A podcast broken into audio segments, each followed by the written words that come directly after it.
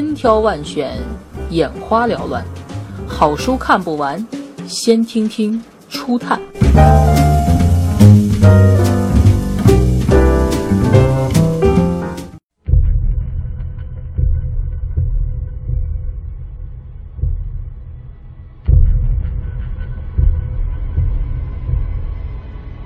激荡三十年，中国企业一九七八至二零零八，作者是当红财经作家吴晓波。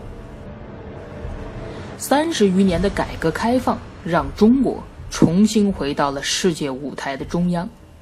作者试图从经济变革和企业变迁的角度，对这段历史给予一种解释。中国的工商文明。为什么早会而晚熟？商人阶层在社会进步中到底扮演了怎样的角色？中国的政商关系为何如此僵硬而对立？市场经济体制最终将以怎样的方式全面建成？在中国特色与普世规律之间，是否存在斡旋融合的空间？回答这些事关当代的问题，既是作者写就本书的目的。对一个国家而言，任何一段历史都是那个时期国民的共同抉择。尽管任何一段历史都有它不可替代的独特性，但1978至2008年的中国却是最不可能重复的。整个二十世纪八十年代，在很多城市，到民营工厂上班是一件很丢脸的事情，而自己开一个小铺子，做一点小生意，就会被蔑称为个体户，也就是一个没有组织的人，一个不受保护的体制外的流浪汉。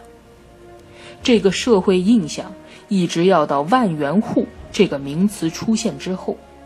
由蔑视到暗暗的羡慕，再到全社会的无度的称颂。就这本书的写作方式而言，作者没有使用传统的教科书或历史书风格，也没有用冰冷的数字或模型淹没人们在历史创造中的激情、喜悦、呐喊、苦恼。和悲愤。他认为，历史本来就应该是对人自身的描述。企业史从根本上来讲，应该是企业家创造历史的过程。因此，命运的故事将贯穿在整部企业史中。作者通过细节式的历史描述，让时空还原到它应有的错综复杂与莫测之中。让人的智慧、光芒和魅力，以及他的自私、愚昧和错误，真实呈现。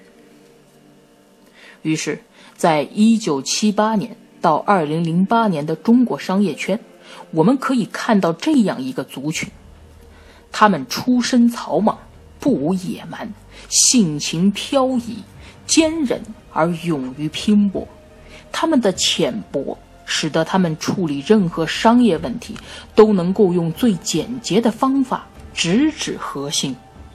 他们的冷酷，使得他们能够剥去一切道德的含情脉脉，而回归利益关系的基本面。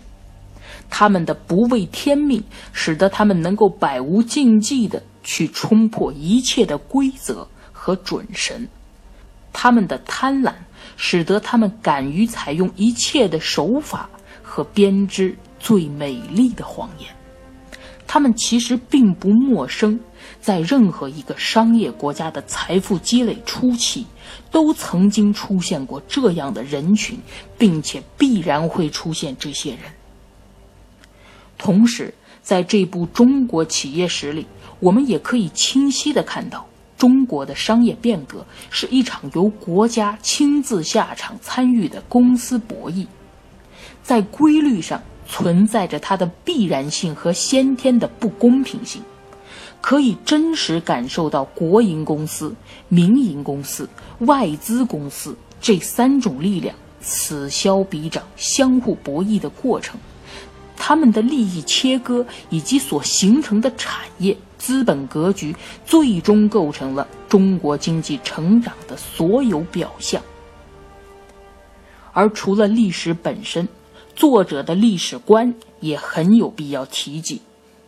任何貌似理所当然的神话，往往都是不可信的；越是无懈可击，往往越值得怀疑。我们从来相信事物的发展是粗劣的，是有锋芒和缺陷的。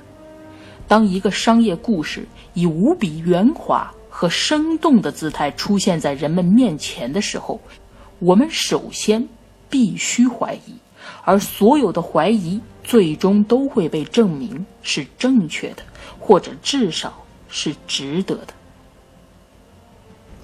这过去的三十年是如此的辉煌，特别对于沉默了百年的中华民族，它承载了非常多人的光荣与梦想，它几乎是一代人共同成长的全部记忆。